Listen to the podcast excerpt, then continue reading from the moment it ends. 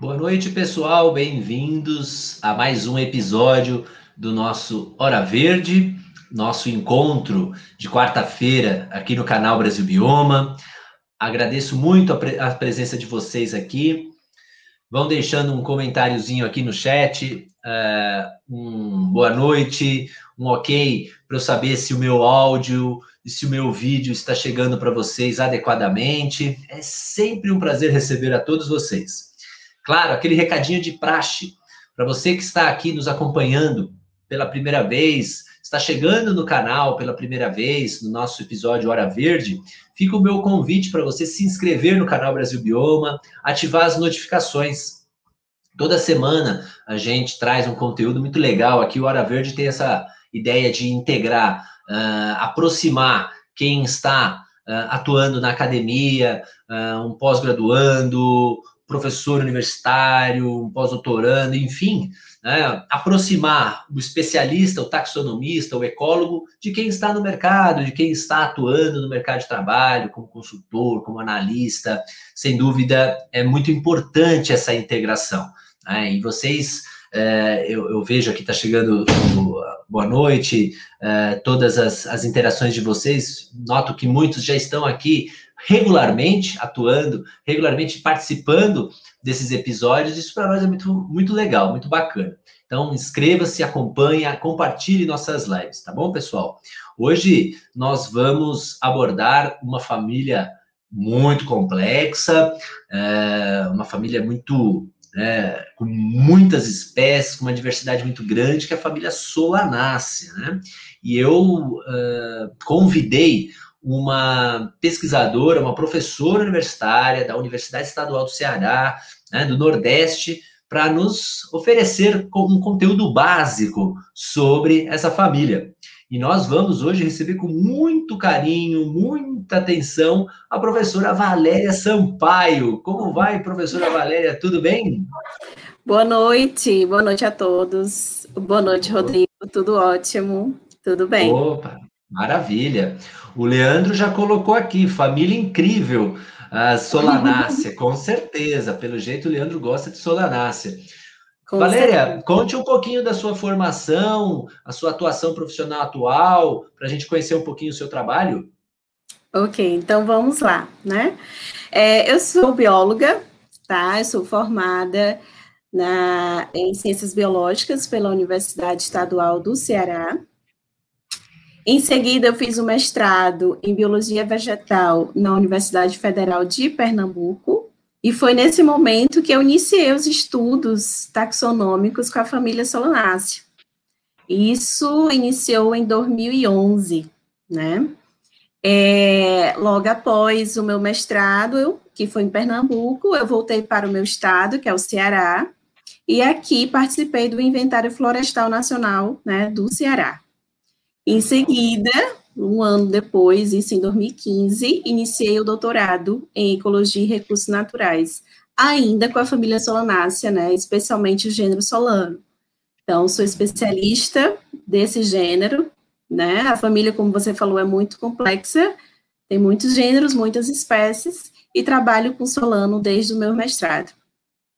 Que legal. Muito atualmente, bom. né? Atualmente eu estou é, como docente na Universidade Estadual do Ceará, mas é um campus do interior do estado, né? Que é, o, é em Limoeiro do Norte, município Limoeiro do Norte. E estou uhum. como docente, né? Atuando em sala de aula, em pesquisa, em extensão, e é, isso é muito bom. Muito bom, que legal. E hoje nós fomos agraciados aí com um pouco de informação e conteúdo relacionado à solanácea. Vamos começar então? É, a uhum. professora Valéria trouxe alguns slides para a gente conhecer melhor e vocês fiquem à vontade para mandar dúvidas e tudo. E eu vou, à medida aqui que transcorra a apresentação, uh, perguntando aqui para a professora Valéria, a gente vai trocando uma ideia. Pode ser? Sim. Maravilha, maravilha. Então pode colocar a apresentação que eu compartilho aqui na tela para o pessoal. Ok, bora lá. Quando estiver aparecendo, você me avisa. Tá. Ah, beleza. O pessoal já está vendo essa capa linda que você preparou. Valeu. Pronto, já está aparecendo? Certinho. Posso começar? Fique à vontade. Então, pessoal, né, boa noite novamente a todos. Né? Hoje nós vamos falar e abordar aqui sobre essa família linda, né? Família muito complexa também, que é a família Solanácea. Então, a gente vai estar desmitificando o Solanácea e falar sobre diversidade e principais gêneros no Brasil. Tá? Então, muitos sabem que a família Solanácea ela tem representantes, né, principalmente representantes de importância econômica. Nós temos o tomate, a batata inglesa, a berinjela, né, o giló, as pimentas de modo geral, e a gente vai ver isso no decorrer da minha apresentação. Tá? Então, a família Solanácea, ela pertence ao grupo das angiospermas, né, das plantas com flores, das angiospermas eudicotiledôneas. Então, a família Solanácea, ela está incluída na ordem Solanalis, né, dentro do quadro Asterides, subcado Lamídeas, e Solanácea tem como família irmã, como nós podemos observar, deixa eu só pegar aqui o apontador, Uh, tem como família aqui, irmã, família convolvulace, né, a família da batata doce. Então, a família Solanácea, como já foi dita, né, e todos, quem conhece, sabe que é uma família complexa. Solanácea tem 100 gêneros e cerca de 2.500 espécies. Então, é uma família que é de porte médio, né, com grande diversidade de espécies e vários gêneros. Então, a maior diversidade vai estar aqui na região neotropical.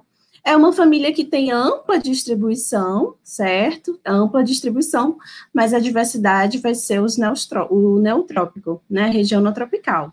E América do Sul, tá? Então, América do Sul é o centro de diversidade e endemismo de espécies, de gêneros.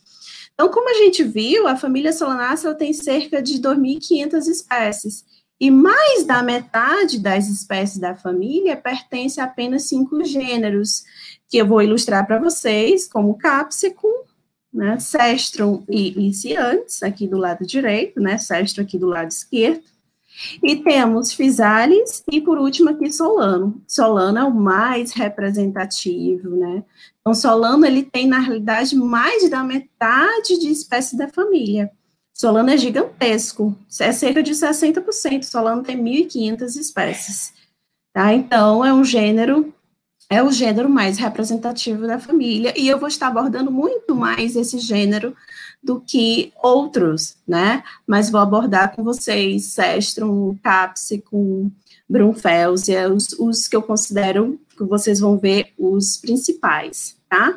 E eu trago aqui um trabalho que mostra um pouco da filogenia da família, né? Então, uma família que nós temos seis subfamílias, dentro delas tribos e subtribos, e na tribo aqui Solane, destaca-se Solano, está bem aqui, e Solano, né, é, aqui eu vejo, mostro para vocês um, um, a filogenia aqui, o cladograma, é, diversos clados dentro de Solano, em torno de 12 a 15 clados, e o maior deles, vocês podem observar, que é Leptostemo, que são a, a, os, as espécies ditas aculeadas, tá?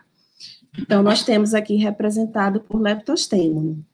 Então, solanácea tem elevada importância econômica, né, na alimentação principalmente. Então, nós temos como destaque o tomate. Eu trouxe aqui algumas informações sobre a produção, certo? Então, a segunda FAO, 2014, né, um pouco desatualizado, mas é, o Brasil deve estar ainda entre os maiores produtores de tomate do mundo, né? Então, nós temos aqui Solano licopécico sendo um dos, o Brasil sendo um dos maiores produtores.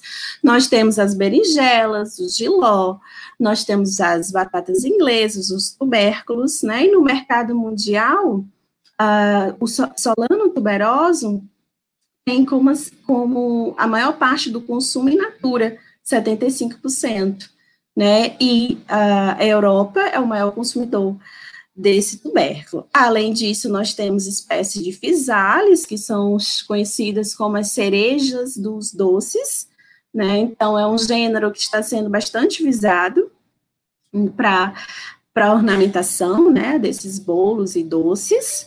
E esse frutinho, ele tem, ele é um pouquinho ácido, então ele tem uma combinação boa, né, com o doce. Tá? E além disso, temos a variedade de pimentas, essas pimentas, pimentões, né, que variam em cor, em forma, em tamanho, e tem também os benefícios para a saúde, tá? Vários benefícios, ação anti-inflamatória, antibacteriana, ajuda no emagrecimento, assim como também o tomate, né, que também tem atuação em estudos, né, para propriedades é, medicinais, para combater colesterol, entre outras. Na ornamentação, nós temos como exemplo aqui petúnias. Então, petúnias são uma, é, tem uma grande diversidade no Brasil, principalmente na região sul, tá? Então, nós temos a variedade de petúnias, são utilizadas na ornamentação, assim como gêneros como esquisantos, que é conhecido como flor borboleta. É um gênero que ah, tem, tem ocorrência né, no Chile, então essa, essas flores é, é, bastante comum no Chile, assim como salpiglosses, tá? Outro gênero utilizado na ornamentação. Temos cestro, certo? Cestro é um gênero dificílimo, mas ele tem características né, de flores perfumadas, então são espécies que chamam a atenção não só para polinizadores, mas para o homem, né? Então é bastante utilizada na ornamentação, assim como as trombetas, né? Brugmansia, datura, dentre outras. E como propriedades medicinais, eu trouxe aqui três. Mas existem várias espécies, né, que são medicinais, além dessas que eu trouxe. Então, trouxe nicotiana tabaco, é uma planta herbácea, estimulante, né, e é matéria-prima para a produção dos cigarros, dos charutos ou produtos similares, né, então é uma espécie que tem essa, tem tanto propriedades medicinais, como também econômico. E a tropa beladona, que é uma espécie, né, originária aqui do norte da África, Ásia e Europa, tá, é, é uma espécie que é altamente tóxica, a tropa beladona. Então, uma folha, uma folhinha dessa espécie pode levar à morte.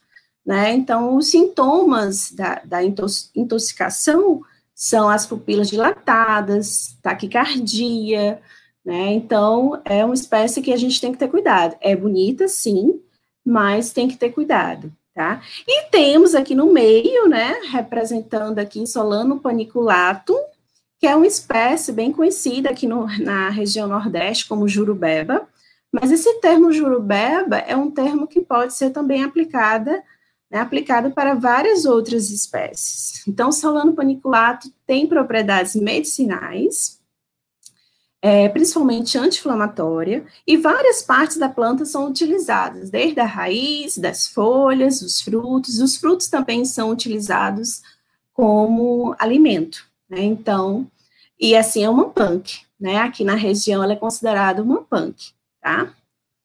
Uh, Solanácea no Brasil. Então, quantos gêneros e quantas espécies nós temos? Nós temos 36 gêneros e 506 espécies. Então, essas informações são né, da Flora do Brasil 2021, da Flora do Brasil, e dentro da, desse número de gêneros e espécies, nós temos quatro gêneros que são endêmicos, e aqui eu trouxe em estrelinha, que é Ducheldendro, Dissochroma, Heterantia e Meternicia. Tá? Então, desses quatro gêneros, três são monotípicos, ou seja, só tem uma única espécie. Tá? E das 506 espécies, nós temos 236 endêmicas do Brasil. Né? Então, tem um número muito bom de espécies endêmicas. E em relação à riqueza, né? quais são esses gêneros que têm o maior número de espécies? Em destaque, com certeza, Solano. Então, Solano, nós temos aqui 291 espécies. Podemos observar aqui na, nessa listagem que eu trouxe para vocês que de 291 espécies que ocorrem no Brasil, 143 são endêmicas. O que está em vermelho, pessoal, são espécies endêmicas tá, do Brasil. Certo? Então, Solano está aqui no primeiro patamar, né, em número de espécies, seguido de cestro, com 28 espécies, calibracoa com 23, capsicum com 21, Brunfelsia com 20 espécies e Stivenkia com 15 espécies. Bem, dessas, desses seis gêneros, eu não vou abordar todos, mas eu vou abordar com vocês Solano, Cestrum, Calibracoa, mas de forma bem sucinta, superficial, Cápsico e Brunfelsia. Uh, em relação né, ao, número de espécies por região, então nós temos aqui 286 espécies da família que ocorre na região sudeste, então a gente pode observar que a região sudeste é a que apresenta essa maior riqueza e diversidade. Logo em seguida, nós temos a região sul, né, com 213 espécies, e logo após vem Nordeste tá?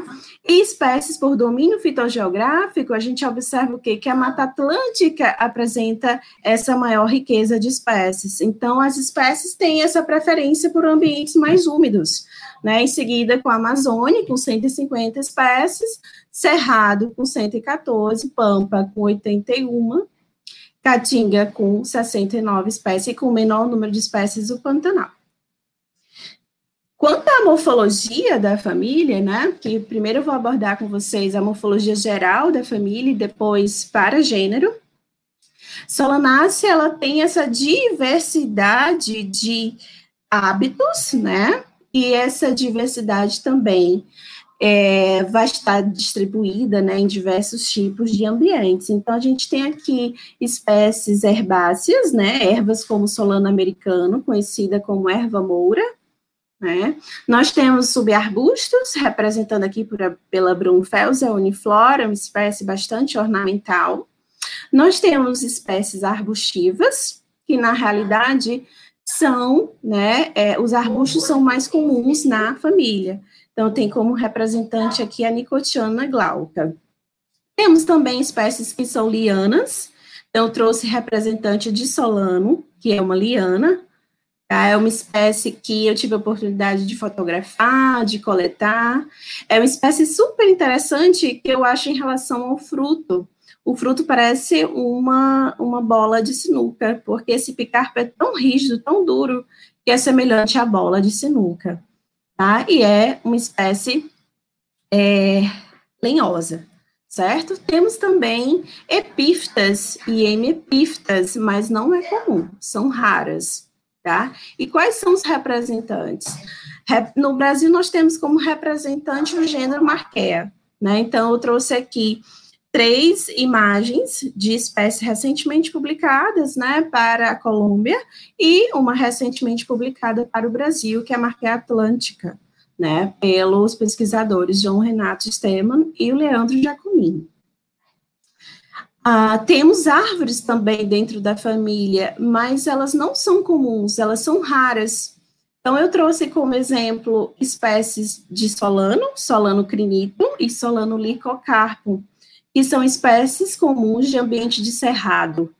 Né? Então, a gente tem aqui solano crinito, que eu tive a oportunidade de coletar, fotografar na Chapada do Araripe, então, esse, vocês podem observar que tudo de solano crinito ou solano licocarpo, do clado crinito, que a gente chama esse grupo, é tudo grande. A folha é grande, a flor é grande, o fruto é grande. Né? Então, é o grupo de solano que tem uh, o tamanho maior em tudo, né? De folha, de flor e de fruto. E solano licocarpo, é interessante lembrar, né?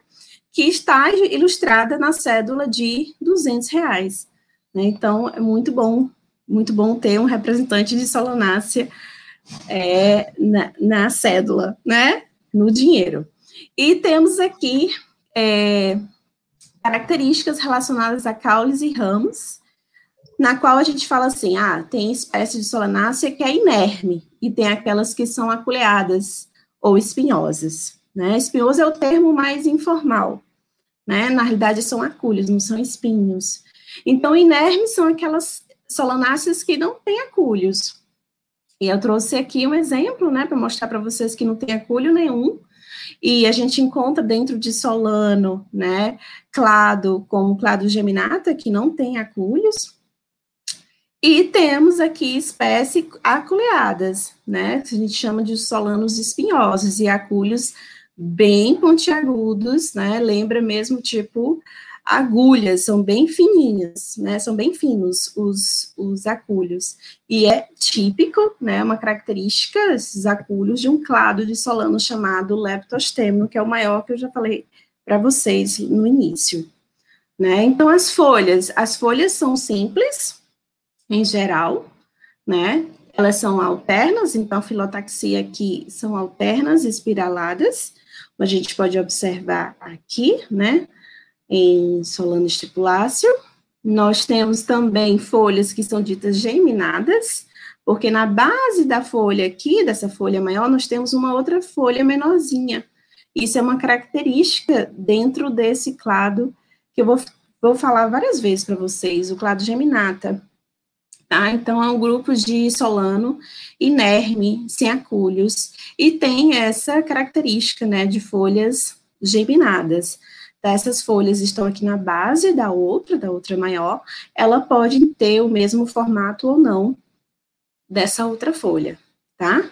E temos também folhas é, que são ditas lobadas. Então, aqui nós temos exemplo de folhas inteiras, né, sem lobos, e temos folhas lobadas, que é muito comum em solano, né, e essa, esses lobos, eles variam muito da, de, de espécie, né, de espécie para outra. E, além disso, nós temos uma diversidade de tricomas, que leva à diversidade de indumento. Então, nós temos plantas que são glabras, nós temos plantas que são pilosas, tomentosas, né, uma diversidade de indumento. Então, a gente pode observar aqui tricomas glandulares, tricomas tectores simples, nós temos tricomas estrelados, nós temos a presença de domáceas, né, principalmente nesse clado geminata, tá? Então, a gente tem essa característica desse clado, a presença de domáceas, que o que são, né? São esse tufinho de pelos aqui entre a nervura principal e a nervura secundária. E dentro desse clado, nós também temos, além de tricomas simples, nós temos tricomas dendríticos. Né? Nós não temos tricomas estrelados nesse grupo, tá? Mas para o grupo que eu falei para vocês, que são os aculeados, uh, tem principalmente essa característica de tricomas estrelados. Tá? E dentre um dos grupinhos dentro desse outro maior, tem um que apresenta tricomas estrelados glandulares. Então, a gente pode ver aqui um tricoma estrelado que na base tem os raios laterais glandulares. Então, há uma diversidade de tricomas na família. Quanto às inflorescências, elas são cimeiras. Então, no finalzinho aqui dessa inflorescência escorpióide, nós vamos ter uma flor né? Então, representada aqui por Solano reflexflorum, típica da Mata Atlântica. Temos inflorescências que podem ser terminais ou axilares, então a gente encontra tanto em Solano como também Cestrum, e a gente pode encontrar flores, né, é, com apenas uma única flor, né, aqui representada por datura e pelas petúnias, tá? Então, lembrando, as inflorescências são cimeiras, elas podem ser terminais ou axilares, como a gente observa aqui em cestro, na base da folha, tá? Quanto ao gineceu, né, especificamente o ovário, o ovário é súpero, então a família tem o ovário súpero, corola e cálice vão estar todos inseridos na base desse ovário. E uma característica interessante, mas que não vai estar presente num no gênero mais rico em espécies, que é solano, é o disco nectarífero. Então, o disco nectarífero vai estar presente em alguns gêneros. Né? Então, nós temos essa região é, mais entumecida aqui, né, amarelada, que é um disco nectarífero, né, vai produ produzir néctar. Tá? Então, a gente vai encontrar aqui em mandrágora, jautomata, atropa, lício, tá? mas em solano a gente não tem essa característica.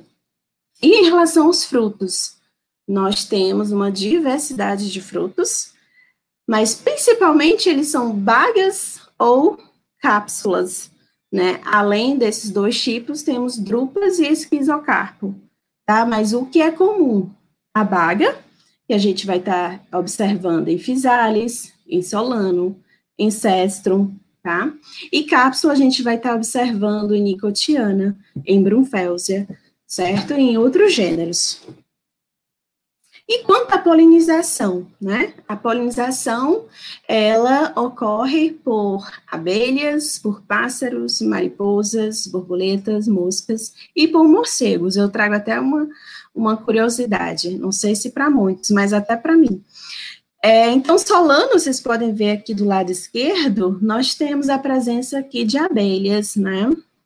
De vespas, certo? Então, em Solano melogena, em Solano em si, as anteras são poricidas. Essas anteras não produzem néctar, tá? Então, essas anteras, elas estão ricas, cheias de pólen. Então, essas abelhas vão, são atraídas por esse pólen. Então, elas vibram, né? Elas vibram essas anteras, algumas até é, conseguem comer essas anteras para poder é, alcançar o pólen. Né? E temos aqui presença de borboletas e mariposas em espécies que têm flores perfumadas, como o cestro, e essa foto aqui, que representa a Iochroma arborescens. Uh, e como eu falei, né, como polinização por morcegos, nós temos os gêneros que apresentam espécies epífitas ou hemiepífitas, né, como Marqueia, de Socroma. Tá? Eu trouxe essa imagem belíssima uh, da espécie Meritopodium neuranto, né, que é uma epífita. Essa espécie é típica da Costa Rica, né, então ocorrência na América Central. A gente pode ver aqui o polinizador sendo um morcego, tá? Uh, agora a gente vai abordar os gêneros, né? Ver diferenças. Professora entre... Valéria? Oi. Está me ouvindo bem, tranquilo? É, sim, legal. Posso te interromper um pouquinho? Pode. Ah, que legal, bacana. Estamos aqui com quase 100 pessoas acompanhando a nossa essa brilhante aula. Inclusive, já pego aqui um comentáriozinho do Cláudio. Que capricho esses slides, está gostoso de ver. Que legal, obrigado, Cláudio, pela presença.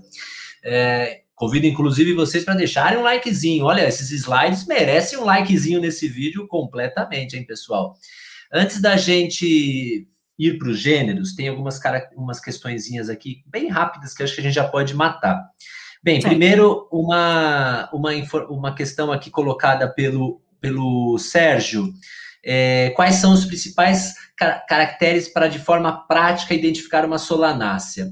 Eu, pela sua explanação, é, eu diria que é uma folha simples alterna. Né? Aquela Sim. presença da folha geminada realmente ajuda muito para vegetativamente é, reconhecer uma solanácea. Né? Agora, é, essa questão né, que eu ia perguntar, do ponto de vista vegetativo, além dessa parte da folha geminada, tem os tricomas. Eu Isso. diria que essa não é uma família que tem uma diagnose muito clara do ponto de vista não. vegetativo, né? Não mesmo. Legal. Não, é muito importante né, ter a, a, a, estrutura reprodutiva, né, ter os uhum. caracteres reprodutivos. Então, assim, Sim. quando o vegetativo vai dar um pouco mais de trabalho, né? Tem que analisar filotaxia, como você falou, as folhas são simples, alternas espiraladas, tem que ver a questão de tricomas, quais são os tipos de tricomas, então, Sim. com a presença de tricomas estrelados, já, já dá uma dica, isso aqui pode ser solano, né? Então, uhum. assim, vegetativo é mais difícil, né? Reprodutivo já, já consegue, sim, é, determinar com mais segurança a família. Legal. É, do ponto de vista reprodutivo, veio uma pergunta aqui. A grande maioria é de flores actinomorfas, certo? Certo. São é as flores radiais. É. Perfeito, legal. O e temos flores zigomorfas, né? Como eu mostrei para vocês, esquisantos em solanácea, né? É uma flor hum. zigomorfa que é chamada de flor borboleta. Tá, perfeito. Mas o mais comum é actinomorfa. É, o mais comum são as flores actinomorfas ou radiais. Perfeito. O Andrés pergunta: folhas pequenas, geminadas, podem ser encontradas como pseudoestípulas na literatura? Eu já vi, inclusive, alguns autores falar que isso são estípulas transformadas em estípulas foliáceas. Qual que é a sua opinião a respeito disso? Bom, é, eu vejo diferenças quando a gente fala que é uma folha geminada, né? Porque a pseudoestípula em solanácea, ela tem um tamanho bastante reduzido, né? Essa essa estrutura é bastante, ela lembra, sim, é de origem foliar, mas ela é bastante reduzida quando você vai comparar uma folha, né, uma folha já madura, né? Então, uhum. é, tem essas diferenças em relação ao tamanho.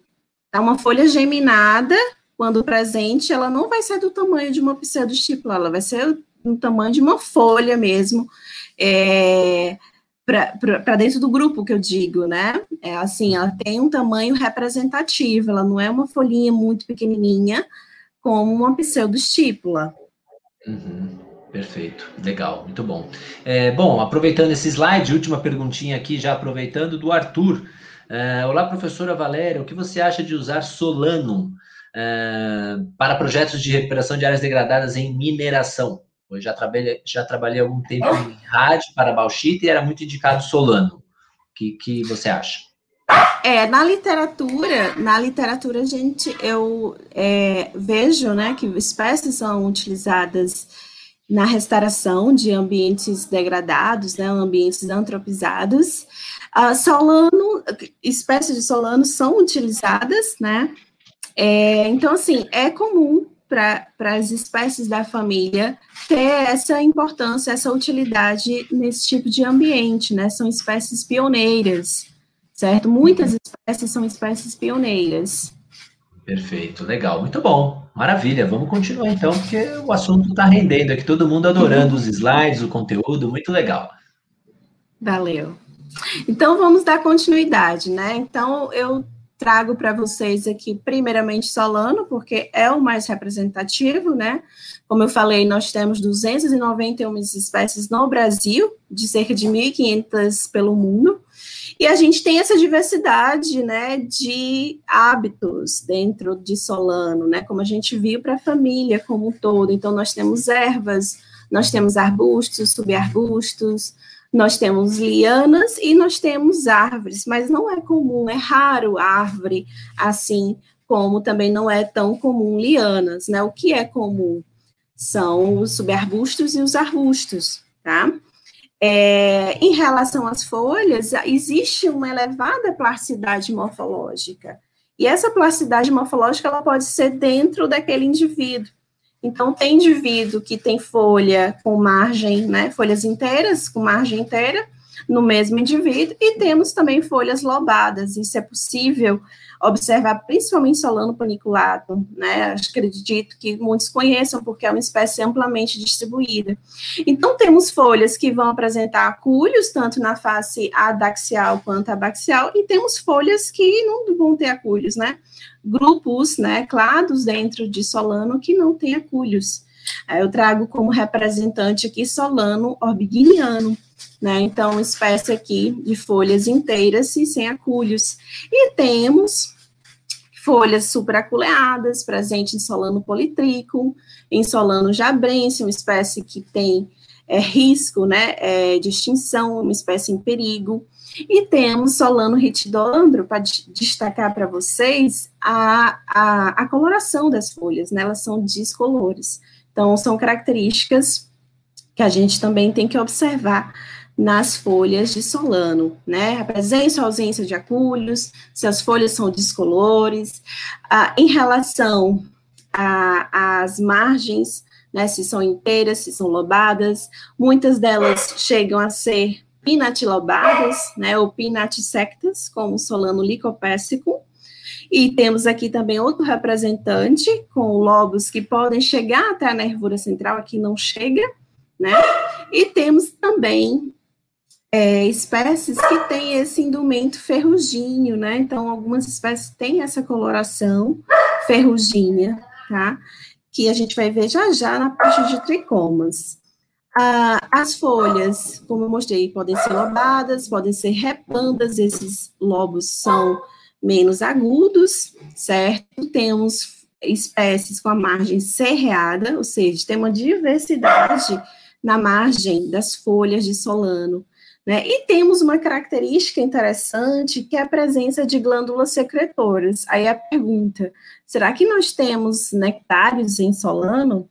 Então, alguns representantes, né, até estudos histoquímicos já foram feitos no caso, essa espécie recentemente publicada por mim, que é Solano Fernandese, quando eu descrevi essa planta, observei a presença de uma glândula, né, secretora na base do pecíolo, e descrevi como um nectário extrafloral, né, mas na realidade foi um, cometi um pequeno erro, porque para a gente dizer que é um nectário, a gente tem que fazer estudo químico, né, da secreção, e ver se realmente secreta néctar ou não, tá? Então, uh, o que foi visto é que não secreta néctar, são lipídios, e a gente, então, é, recentemente, num artigo que está em revisão, essa aqui é o primeiro, primeiro registro de uma glândula de resina no gênero. E temos aqui uma espécie que é Solano stramoniforme, que ela apresenta é, nectários florais, ou seja, glândulas secretoras de néctar no cálice das flores, né? Então, é uma estrutura que a gente precisa observar nas espécies de solano, muitas vezes passa despercebida. E quanto é, em relação né, à inflorescência, são cimeiras, como a gente viu para a família como um todo, e as, tem umas classificações importantes, vocês podem observar nessa espécie solano rugosum, que essa inflorescência é terminal. Então, nós temos um eixo aqui, um pedúnculo bastante alongado, né? E em cima, ela se, se ramifica, né? De casial. Então, aqui a gente pode classificar como inflorescência ramificada. Mas temos espécies que esse eixo, esse pedúnculo, é bastante reduzido. Então, a gente chama de inflorescência simples, né? Como em Solano abisconde, tem Solano orbiginiano, e aqui em Solano americano, vocês podem observar que essa inflorescência, ela não está saindo no final dos ramos e nem na axila das, das folhas, está entre os nós, né? Entre as folhas. Então, é extraxilar, representado aqui por Solano americano, que tem uma inflorescência que a gente diz que é uma florescência cimeira é, umbeliforme. Aí, quanto ao sexo, isso aqui é muito importante. É, dentro de Solano, nós temos espécies que apresentam flores monóclinas, ou seja, flores com uh, o gineceu e o androceu, mas também temos as flores ditas estaminadas, né? Então, são flores que a parte feminina, ela não é funcional. O que é funcional é o androceu. Então, são flores estaminadas, né? E a gente vai ver no quadro que eu vou mostrar para vocês a presença dessas flores, tá? Então, vocês podem observar também em relação ao androceu, né? De coloração, a gente tem uma diversidade, né? Esbranquiçada aqui em Solano viário, que é uma espécie invasora, esverdeada aqui em Solano agrário, né? E amarelo, de forma geral, para Solano. Então, continuando no androceu, a gente sabe que tem o quê? São cinco, cinco anteras, né? Então, nós temos o androceu aqui pentâmero, assim como a corola também é pentâmera, o cálice também é pentâmero. Então, em relação as anteras, nós temos anteras que são ditas oblongas, como a gente pode observar nessa imagem, aqui abaixo, de solano americano. Isso aqui são as anteras de solano americano. E temos anteras atenuadas, né? Anteras que elas são mais largas aqui na base, né? E elas vão afunilando para o ápice, tá? Então, é uma característica importante que também diferencia grupos dentro de solano. Tá? Então, essa característica a gente vai observar no clado leptostemo, que eu comentei para vocês, que são as espécies aculeadas. Temos também espécies que vão ter é, um, o conectivo espessado, né? Então, essa característica do conectivo espessado, a gente pode observar aqui nessa imagem, essa parte aqui do meio, né, bem espessada, um pouquinho esverdeada, ela vai estar unindo aqui as anteras, né, ao filete, tá? Então, essa estrutura é muito espessada e é característica de um grupo chamado de Sifomandra dentro de Solano. Então, nós temos essa também diversidade na morfologia, na coloração e também no tamanho das anteras dentro do gênero. Quanto aos frutos, uma diversidade da mesma forma, porque é um gênero gigantesco, né? Então, está entre os dez maiores gêneros do mundo. São frutos, nós temos frutos que têm o epicarpo glabro, sem tricomas, né? Então, a gente observa em Solano viarum, nós temos é, Solano, que o indumento, ele é velutino, tomentoso, então, em Solano criito, Solano paraibano, um, um indumento isuto, né, de tricomas aqui, é, todos retos, né? É, nós temos uh, também Solano fernandese, o epicarpo glabro, assim como solano capsicoide, espécies invasoras, né? Temos frutos que vão ter cálice acrescente, ou seja, o cálice vai crescer aqui no fruto, ele pode recobrir o fruto.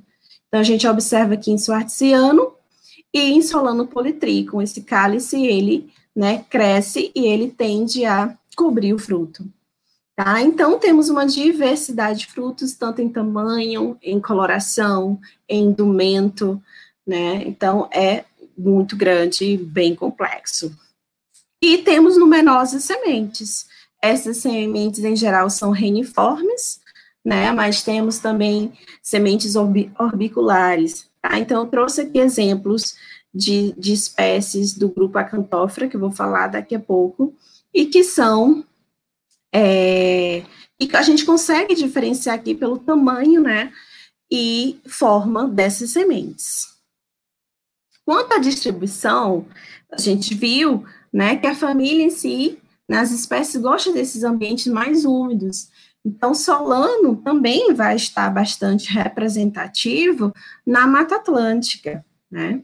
E são espécies que gostam de bordas. Então, a gente encontra Solano em bordas de mata também no interior da mata não é tão comum. Né? As espécies que estão no interior da mata são espécies raras, espécies mais difíceis. Né? E temos espécies que também vão ocorrer em florestas secas, né? vão ocorrer na caatinga. Então, nós temos aqui né, cerca de 184 espécies né, para o Brasil, de espécies que ocorrem na Mata Atlântica, seguida, então, pela Amazônia. Né? Então, temos essa preferência por ambientes mais úmidos e trouxe essa plataforma, que é até citada pela Flora do Brasil, que é uma plataforma super interessante, principalmente para quem trabalha ou quem está iniciando Solano, que é uma plataforma que traz chave de identificação para os grupos de Solano. Então, eu comentei com vocês, o Solano ele é monofilético, né? Dentro de Solano nós temos vários clados, certo? E dentro de cada clado nós temos uma diversidade, né, de espécies e morfologia. Então essa plataforma aqui traz informações de hábito, de distribuição, de tipo de folha, é, de ramificação, de inflorescência, que ajuda a gente tentar encaixar o grupo e, e também tentar encontrar a espécie. Né? Então é muito bom e está sendo citada pela Flora do Brasil para chaves de identificação das espécies. Tá, eu, como eu falei para vocês, existe, existem vários clados dentro de Solano. Solano é gigante, 1.500 espécies. Né? Eu, eu, trago aqui quatro clados. Eritrotrico, que está representado aqui por espécies arbustivas, trepadeiras arbustivas e pequenas árvores, né, na América do Sul. Tem tricomas estrelados ferruginhos. Então, se a gente encontrar um solano que tem esse indumento ferruginho, a gente já sabe que isso é um forte indicativo que seja do grupo eritrotrico. Né? O, o, quais são as outras características para eu ter certeza? A presença de flores andromonóicas, que todas as espécies vão ter, ou seja, flores estaminadas e flores monóclinas. E bagas, né, com tricomas estrelados glandulares. Então, tendo essas características, já sabe qual é o grupo, vai na plataforma da, da chave de identificação de grupos de Solano e chega à espécie. Tá? Então, nós temos essa diversidade, né? Então, a gente pode observar o indumento ferruginho, né? As anteras aqui coniventes, juntinhas, né? Atenuadas para o ápice. E esse é, é esse frutinho, né? Com o indumento viscoso, né? Devido à presença de tricomas glandulares, tá?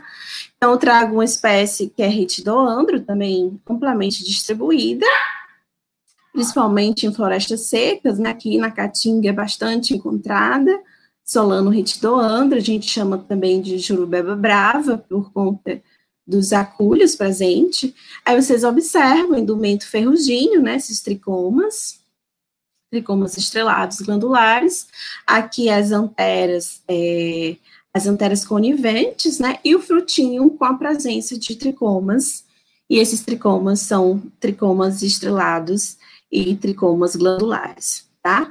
O grupo Acantófora de Solano são representadas por espécies invasoras, então nós temos Solano viário, Solano uh, capsicoide, né, é, Solano palinacanto, então temos diversas espécies. Trago para vocês Solano viário. E aí, como a gente consegue caracterizar esse grupo? A gente consegue observar tricomas. Então, os tricomas, quando são glandulares nos ramos, né, no pecíolo, até no pedicelo aqui da flor, e também na face adaxial das folhas, quando a gente observa tricomas glandulares e tricomas simples, é uma das características de Solana cantófero. E na face abaxial da folha, a gente observa a presença dos tricomas estrelados. Então, são os tricomas são características muitíssimo importantes para identificação dentro de Solano, né? Então, temos aqui a, a foto, né, do fruto, mostrando o epicarpo, que é um epicarpo glabro, tá? E rajado, como a gente pode observar. Temos também Solano com masifólio. Esse clado eu trago de importância porque recentemente eu publiquei uma espécie dentro desse clado, junto com Yuri, que trabalha né, com a revisão desse clado. Então, é um clado que tem espécies arbustivas e trepadeiras, então, espécies que é, esse clado ele tem dois grupos: o grupo das espécies arbustivas e o grupo das espécies que são trepadeiras, como Solano paraibano, Solano rupíncula, espécies que essas trepadeiras que ocorrem na Mata Atlântica. Né? E as espécies é, arbustivas, elas têm uma distribuição em, em, em, ambientes rochosos, né? Em afloramentos rochosos, em campos rupestres, por exemplo. Então, temos mais imagens aqui desse grupo, certo? Uh, o fruto, vocês podem observar que ele tem esse indumento hirsuto, né, principalmente nas espécies que são trepadeiras, como eu falei, paraibano, rupíncula, mas temos também o grupo das arbustivas que tem o epicarpo glabro, né, e trago como uma nova espécie, né, publicada em 2019, Solano grantícula. Então, o é uma espécie que ocorre em afloramentos rochosos graníticos aqui no estado do Ceará, certo? É uma espécie densamente aculeada, então a gente vê aculha em praticamente toda a planta, e por essa característica, por essa característica facilita, né, até um beija-flor, isso aqui é o ninho de, de um beija-flor, né, construir o seu ninho aqui nessa planta, então ele se sentiu protegido aqui, né, foi muito bom ter esse registro. E essa espécie, né, um arbusto, eu estou aqui tentando aqui segurar, apesar de ter tantos aculhos, mas foi muito interessante de ter encontrado, de ter registrado essa espécie aqui no Ceará, e tem o registro também para Rio Grande do Norte, tá? Então, só, só esse registro só não chegou no herbário, mas já recebi fotografias dessa espécie. E aqui mostrando para vocês, né, o beija-flor, que o, no, o, nome científico eu não lembro, mas o nome popular é besourinho do bico vermelho. Então, foi possível é, ter registro, né, dessa, dessa espécie, dessa ave, construindo ninhos aqui em Solano Grantícola. Então, essa, essa imagem foi até, é, foi registrada, né, por um fotógrafo em Sobral, porque essa espécie ocorre aqui no Ceará, tanto em Sobral como em Monsenhor Tabosa, né, André Neto, ele que me forneceu essa imagem muito bonita. E temos como último grupo, que é o grupo Cifomandra, mas aqui são quatro que eu trouxe em destaque, existem vários outros, como eu falei. Cifomandra é um grupinho representado aqui por arbustos e pequenas árvores, né, arvoretas, e que tem essas anteras bem diferentes, né, do geral em Solano. Anteras estas que, que têm o, o conectivo bem espessado, né, como a gente pode observar aqui na imagem B, né, o conectivo aqui bem espessado, né, e temos uma ramificação de caseal dentro de, dessas espécies, né? Tem uma inflorescência em geral, elas são pêndulas, e outra característica interessante de Sifomandra é que essas espécies, elas exalam um odor desagradável. Então, quando a gente passa, assim, por, por, por elas, a gente sente um cheiro. Então, a gente já, já é, quem está trabalhando com solanácea já pensa, ah, isso deve ser do grupo, deve ser um solano do grupo do clado Sifomandra. Né? Então, é uma característica importante para identificação. E como segundo gênero, né, nós temos cestro. Cestro é um gênero bastante difícil, nós não temos... Professora Valéria? Oi, Rodrigo, pode oi, falar. Oi, oi.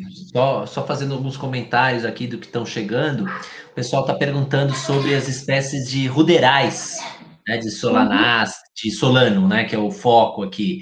É, elas não estão especificamente em um agrupamento, elas estão espalhadas, ou tem algum grupo que elas, uh, elas estão, porque elas, uh, de modo geral, é muito típico a gente ver numa área degradada, né, tem aquele comportamento ruderal, né? Sim, sim. Essas espécies ruderais, elas não estão agrupadas em somente num clado, né? Elas estão espalhadas. Na realidade, em cada clado a gente vai encontrar espécies que têm essa característica, né, que, que são, em geral, amplamente distribuídas e estão presentes nessas áreas. Né? Então, a gente observa isso em Gardneri, a gente observa isso em Acantófora, observa em Eritrotricum, mas, assim, é, estão espalhadas, porém, tem grupos, por exemplo, a Acantófora, que boa parte delas são espécies que, que a gente encontra facilmente, né, e, e nesses ambientes mesmo antropizados. Né? Legal, muito bom. Uh, o Jorge perguntou aqui qual que é o nome da plataforma que você citou alguns slides anteriores. Então, pois é, essa é uma boa pergunta. Na realidade, só tem que é, só, é na Flora do Brasil que cita o link, mas não tem um nome específico, né? Vai diretamente para esse site que, que tem os grupos né, de Solano, e a, a pranchas, fotos, descrições e chave. O nome específico eu não vi, né? Só uhum. tem chave de identificação para Solano, certo? Não tem nome. Mas específico. é no Flora do Brasil mesmo. Na Flora do Brasil, a gente consegue acessar pro, para o gênero Solano. Tem na, na descrição do gênero. Perfeito, legal. Ah, e por último, a Benirla, ela per pergunta aqui sobre a, se, são, se algumas espécies são usadas de solano, ou solanácea de modo geral, são usadas em jardins filtrantes como despoluentes. Conhece algum estudo hum. sobre biorremediação é, relacionado a, a essas espécies ou não? Não, eu não, não, não li nada até o momento, né, na literatura sobre essa característica. Tá não, certo. Não, não conheço. Tudo bem, tranquilo. Maravilha, vamos seguir então, que tá muito bom. Beleza. Então, pessoal, a gente viu, abordou é, Solano, né? Então, vimos várias características morfológicas e reprodutivas. Agora, a gente vai para Cestro. Então, Cestro, no Brasil, nós temos cerca de 28 espécies, né? De de, de, cerca, talvez, de 150 a 200 espécies, não se sabe ainda ao certo, porque é um gênero ainda pouco estudado, certo? Então, quem tem interesse de estudar solanácea, tenta investigar extra, é muito importante, né? É um gênero muito mais difícil do que solano, tá? As espécies são muito parecidas morfologicamente, vegetativamente, aí fica muito mais complicado, tá? Então, eu trago aqui o gênero cestro, são representadas por arbustos a árvores, são inermes, então a gente não vê a presença de aculhos aqui, né? Então, aculhas a gente vai ver em solano. São, podem ser glabras ou com tricomas, né? Então, pode ter esse indumento pubescente. As folhas são simples, né? Porque a gente está tratando aqui de solanácea, então folhas simples, helicoidais, pecioladas. Nós temos inflorescências essas que é, elas são classificadas como inflorescências fasciculiformes ou então inflorescências paniculiformes ou corimbiformes. Eu trouxe essa espécie que tem esse epíteto difícil, né? É, não sei nem se eu estou falando correto, mas é sempre difícil pronunciar esse essa espécie. Bem tá? difícil mesmo. é, é, bem difícil. Então, Cestron tem é, essas folhas em geral elípticas, tá? Essa inflorescência em fascículo, tá? Mas essa inflorescência em fascículo, ela pode se, pode se ramificar, tá? É, as flores, elas são infundibuliformes ou hipocrateriformes. Nós temos um cálice aqui que lembra até um copo, é chama de cupuliforme, né? Esses, esses estames aqui, número de cinco, que vão estar aqui inseridos, né, na corola, tá? É, e temos um frutinho aqui, é uma ilustração de um trabalho muito interessante para Sestro, extra-amazônico, que foi realizado por Vignoli Silva, né? Isso aqui é uma tese, essas, essas ilustrações eu, eu, trago dessa tese, e tenho fotos aqui da espécie, né? Mostrando essa inflorescência com várias flores, mas temos também cestro com poucas flores, tá? Então, as folhas aqui podem ter a presença ou ausência de pseudostípula, que é outra característica para identificação do gênero. Né? Então, a, a, segunda espécie que eu trago é Cestro corimboso, a inflorescência, né, uma inflorescência cimeira, é paniculiforme, na, no caso aqui, desculpa, é corimbiforme, né, inclusive o nome aqui do epíteto corimboso é devido a essa característica, né, então nós temos aqui uma inflorescência cimeira corimbiforme, tá, então as flores são, são flores que podem ser hipocrateriformes ou infundibuliformes, como eu falei, né? E aqui a gente observa, né, a espécie no seu ambiente natural. As espécies ancestro, em geral, as suas flores são perfumadas, né? E essas inflorescências, elas podem ser terminais ou axilares, tá? Então, também tem essa característica. E como eu falei, a presença ou ausência de pseudostípula, no caso aqui a presença, é uma característica, você pode ver na base da folha, tem as pseudostípulas, né, uma característica para a identificação de sexto. E, além disso, só voltando aqui, vocês podem observar que na flor, nós temos aqui a corola, né, o tubo aqui da corola, os lobos, temos o cálice aqui na base e temos essa outra estrutura, né? A gente chama de ipsofilo. Então, nessa espécie aqui, que é Cesto bracteatum, nós temos essa estrutura semelhante a uma folha, né? Ela é bem maior, né? Ela tem essa, essa estrutura foliácea, né? Essa, essa, é, essa semelhança, né? Com folhas, tá? Então, é uma característica dessa espécie, assim, ela é, é, né, foi descrita como Sestrum bracteatum. E temos aqui os frutos que vocês podem observar que são muito similares, tanto na forma, na coloração. Então, é um gênero difícil. Em geral, os frutos são negros, né, nigrescentes. Eles têm é, esse formato elipsoide ou então ovoide, mas são muito similares tá? Sestro é muito próximo, as espécies são muito próximas, né? São muito próximas morfologicamente. E nas, na, em relação à distribuição, né, em, na, nos tipos de vegetação, nos domínios fitogeográficos, temos também nessa riqueza de espécies de cestro para a Mata Atlântica. Então, vocês podem ver que, de modo geral, a família tem essa riqueza em Mata Atlântica, né, seguida aqui de Cerrado e Amazônia. Tá? Então, aqui são imagens de ambientes, né, ambientes úmidos de Mata Atlântica, de fragmentos de Mata Atlântica no Ceará, tá? E também regiões aqui do, da zona litorânea, que a gente também consegue observar a presença de cestro, e no Cerrado, também no Ceará. O terceiro gênero, que por sinal foi até surpresa para mim, não esperava, Calibraco, acho que muitos nem conhecem, né? Mas são espécies que têm, são espécies nativas, né? essa riqueza está na região sul do Brasil.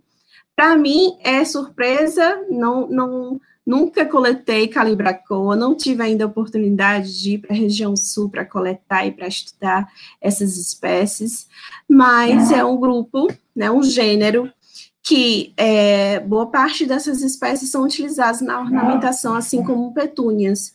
Então, é um gênero muito próximo de petúnia, né, podem ser confundidas com petúnias. Eu não vou abordar morfologicamente calibracoa, tá? Só para mostrar para vocês que é o terceiro gênero né, mais rico dentro da flora brasileira, para a solanácea. Então, quarto gênero, nós temos aqui cápsico, que é o gênero das pimentas, dos pimentões, e eu trago como características importantíssimas, que são características relacionadas ao cálice. Então, vocês podem observar que o cálice de cápsico apresentam apêndices, certo? Esses apêndices é, variam de 5 a 10. E outra característica importante é a deiscência das anteras, são anteras rimosas, né? Então, as, a corola é rotácea, assim como o tipo de corola que a gente observa em Solano, mas a diferença vai estar aqui na deiscência da antera e no cálice. Outro gênero que poderia a gente se confundir seria liciantes, por conta dessa característica do cálice.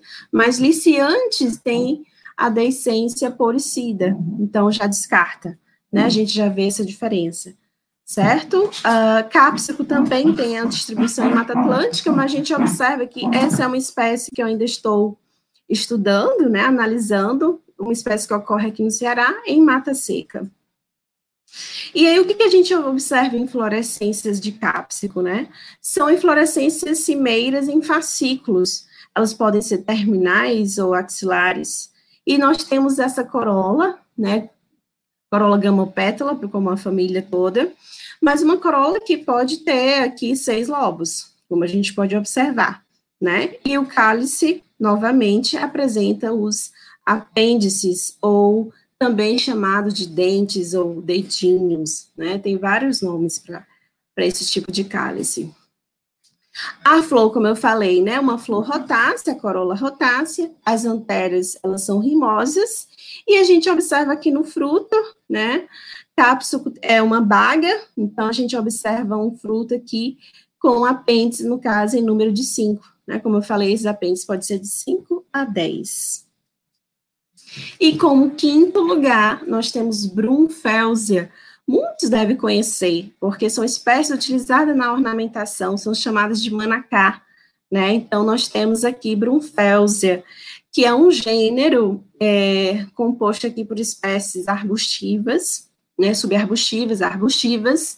A Brunfelsia tem cerca de 20 espécies no Brasil, e nós temos inflorescências que podem ter uma única flor ou várias flores. Como exemplo de inflorescência uniflora, nós temos a Brunfelsia uniflora, né? Então, vocês podem observar esse cálice bastante alongado, né? Um cálice aqui é gamosépalo, né? E nós temos aqui uma, uma corola tubulosa. E no interior nós encontramos quatro estames. Então, essa é uma característica importante para a gente identificar a Brunfelsia dentro de Solanácea. Apresenta estames de dínamos, dois maiores e dois menores. Além disso, nós temos inflorescências plurifloras, com várias flores. Né? Então, a gente pode observar aqui uma inflorescência terminal, né? uma inflorescência com várias flores. Então, a gente observa o, o o comprimento do tubo da corola é uma característica importante, né, para diferenciar espécies. E, além disso, a gente pode, tem que observar o cálice. Então, o cálice, ele pode crescer e cobrir o fruto ou não.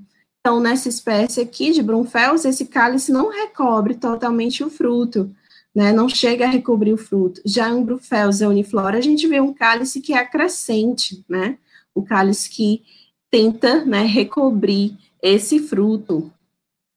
E como apenas informações a mais, né, de gêneros, eu trago liciantes, que eu comentei que liciantes pode ser confundido com cápsula em relação ao cálice, né? Vocês podem observar esses apêndices presentes aqui no cálice, né? Também de 5 a 10 é um número que nós podemos encontrar dentro do de liciantes. Nós temos 12 espécies para o Brasil, de cerca de 200 espécies para o mundo. Então, um gênero bastante representativo em número de espécies para o mundo, né?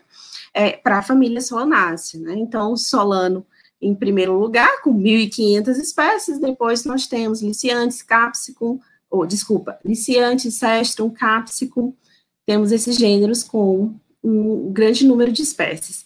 Então, vocês podem observar a diversidade, né, de corola, de, de, de, de coloração até das anteras, né, arroxeadas. Nós temos uma decência poricida, né, então compartilha com Solano em relação à decência das anteras. E trago, né, a plataforma Solanácea SUS, essa sim, vou, talvez alguns já tenham conhecimento, mas caso não, é uma plataforma super importante, um banco de dados que traz informações sobre a família, informações ecológicas, morfológicas e descrições de várias espécies, né?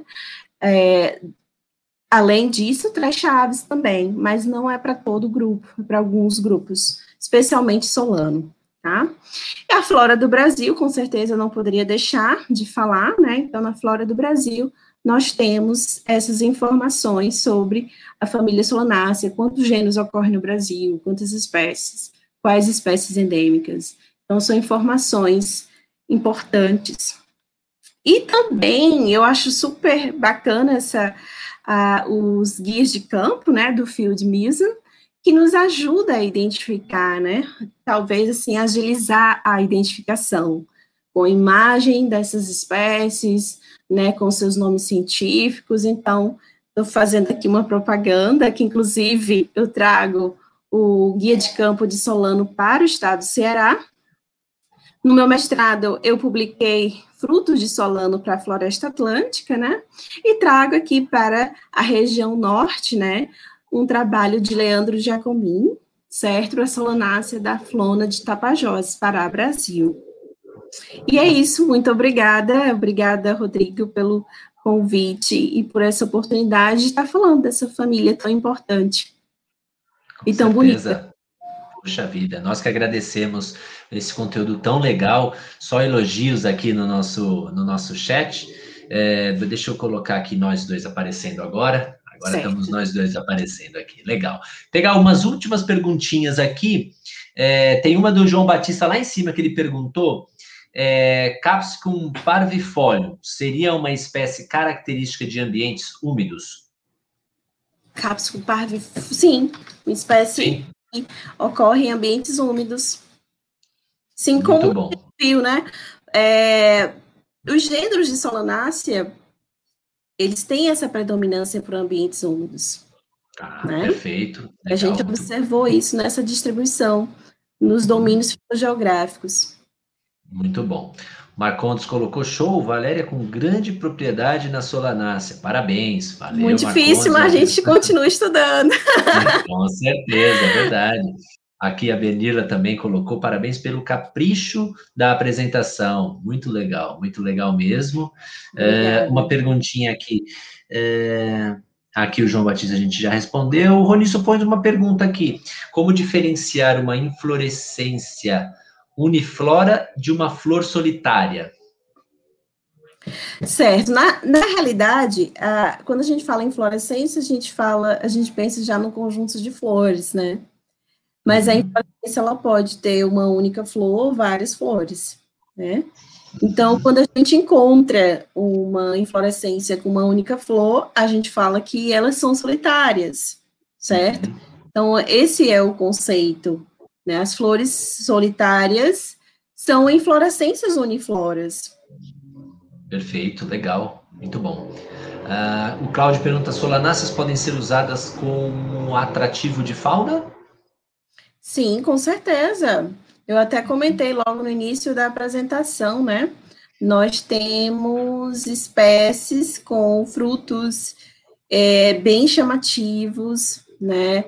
Nós tem é, em Solano, e, esses frutos são, são servem de alimento para vários animais, né? Para aves, para mamíferos. Então, assim, dentro de Solonácea tem, tem vários recursos, né, para uhum. esses animais. Legal, muito bom. A Marília está perguntando quais são as espécies da capa da apresentação. Será que você consegue Ai, colocar? Ai, meu Deus! Aí isso é complicado. Conhece? Bom, Sabe eu responder algumas. Se quiser colocar a apresentação, não. eu compartilho aqui meia página, não.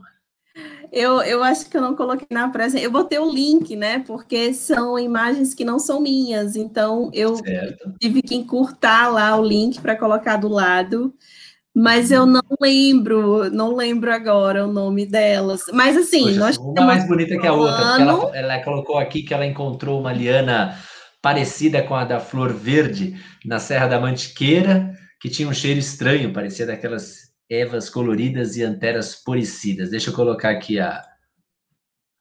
Vou colocar aqui enquanto você. Aqui, ó, legal. O pessoal tá vendo aqui a apresentação. É, não, o pessoal não, são bons observadores. É, não sei, deixa eu ver aqui se consigo chegar ao nome, pelo menos do Solano. Pronto, Solano é Crispo, certo? Uhum. Mas, opa, calma aí, mas Capsicum, te, nós temos o Solano, que é o Solano Crispo, nós temos Capsicum, e nós temos um cestro, mas eu não lembro o nome dos outros, teria que ir na fonte mesmo. Sem problemas, tá ótimo, sem problemas. Muito legal, olha, a gente teve uma participação fantástica, eu agradeço a todos que estiveram presentes nessa apresentação. Quero até, inclusive, dizer que nós estamos aí preparando algo uh, muito legal, porque essas videoaulas, elas, essas apresentações estão gerando uma interação muito bacana, e em breve a gente vai ter um conteúdo legal específico para cada bioma brasileiro, né? Identificação dos gêneros das principais famílias de cada bioma do Brasil. É, eu percebo que tem um interesse muito grande, né, Valéria, na identificação. As pessoas que estão fora da academia é, demandam muito essa, essa informação e é muito difícil, né, a gente utilizar da forma correta os manuais fotográficos sem uma informação como essa, sem uma né, um estudo dirigido, porque hoje realmente foi um estudo dirigido, os principais gêneros, como chegar em cada um deles, né? Eu acho que isso, sem dúvida alguma, é muito importante. Então, fiquem de olho aí que vai ter muita coisa legal em abril. Ah, pegando ah, uma gostaria pergunta... de comentar, eu gostaria falar, de comentar em relação à identificação. Né? A uhum. gente sabe que nós temos um grupo muito importante, que é o DetWeb, no Facebook. Legal. Um grupo que, que ajuda na identificação, até mesmo no conhecimento das espécies, né? Mas para Solano, muitas vezes é difícil dizer a espécie X, porque tem características, como eu falei, de indumento, de tipo de tricomas, que é muito importante. Temos espécies que são muito próximas morfologicamente. Então, é preciso verificar isso, qual o tipo de indumento, o tipo de tricoma. Então, a demanda é grande para esse grupo, né? Sim, sim. E assim, muitas vezes não tem como nem eu ajudar, nem os demais especialistas, por conta de características que precisam ser analisadas com cuidado. Sim, com certeza, com certeza. O Márcio pergunta aqui, Valéria, existem existe muitas espécies crípticas que podem ser podem se tratar de uma mesma espécie caso seja feito algum trabalho filogenético com elas, enfim, como que está é, essa questão da resolução taxonômica, a filogenia tem ajudado bastante na resolução de uma série de complexos dentro de Solanácea? A filogenia ela vem ajudando, né, para a família, né, como um todo, para Solano, mas temos grupos ainda que precisam é, de estudo mais aprofundado. Eu, eu cito como Geminata, né? O grupo Geminata tem espécies muito próximas que, morfologicamente, para diferenciar uma da outra é praticamente impossível. Então, assim, é, tem grupos que sim, ainda precisa de mais estudos aprofundados, filogenéticos. Como eu falei, o gênero ele é muito grande, não tem como você estudar filogeneticamente solano, são 1.500 espécies. Então, sempre vai ter espécies que vão estar fora e que não se sabe exatamente em qual clado pertence, né? Sim, sim, com certeza. Muito bom. Uh, professora Valéria, puxa, que, que prazer ter essa uma hora aqui, uma hora e quinze minutos contigo no nosso Hora Verde. Sem dúvida alguma, você trouxe um conteúdo de extremo valor. E foi muito legal essas últimas slides que você passou as plataformas, né, essas, esses sites para buscar informação. Então, eu acho que esse é o foco. É buscar uma apresentação como essa como um ponto de partida e como seguir né, na, nessa trajetória. Passa um último recado para a turma que sofre identificando as solanáceas do campo. Então, é, é, como foi dito, é uma família complexa, mas a gente tem que ter cuidado, né? A gente tem que analisar material de herbário, a gente tem que correr chave de identificação, a gente tem que ler os artigos, e muitas vezes uh, a pessoa quer o nome e não é simples assim, a gente tem que estudar aquela planta, né, e ter certeza na identificação. E temos bancos de dados que, que fornecem essas informações, né, como eu mostrei para vocês, Solanácea SUS. Tem esse outro site com as chaves de identificação de Solano. Né? Infelizmente estão todas em inglês, porque ciência é inglês mas tem como sim a gente buscar essas informações e ter as identificações seguras. Isso é muito importante. Sim, com certeza. E é muito bom receber os taxonomistas aqui para esse bate-papo. É uma forma de quem está no mercado é, se aproximar um pouquinho de todo esse conteúdo tão legal que está sendo gerado. Professora Valéria, muito obrigado. Até uma próxima. É, obrigado pela, por ter doado esse tempo aqui para nós. E eu quero agradecer a todos que estão aqui presentes com a gente. Pedir para deixarem um likezinho no vídeo, porque a professora Valéria merece. Tá? Até uma próxima, viu, Valéria? Grande abraço. Muito tá? obrigada, tá? Rodrigo. Obrigada a todos e tenham boa noite. Fiquem bem, com saúde. Com tá? certeza, todos nós. Valeu. Grande abraço. Até mais. Tchau, tchau, pessoal. Tchau, tchau. Até a próxima. Até a próxima.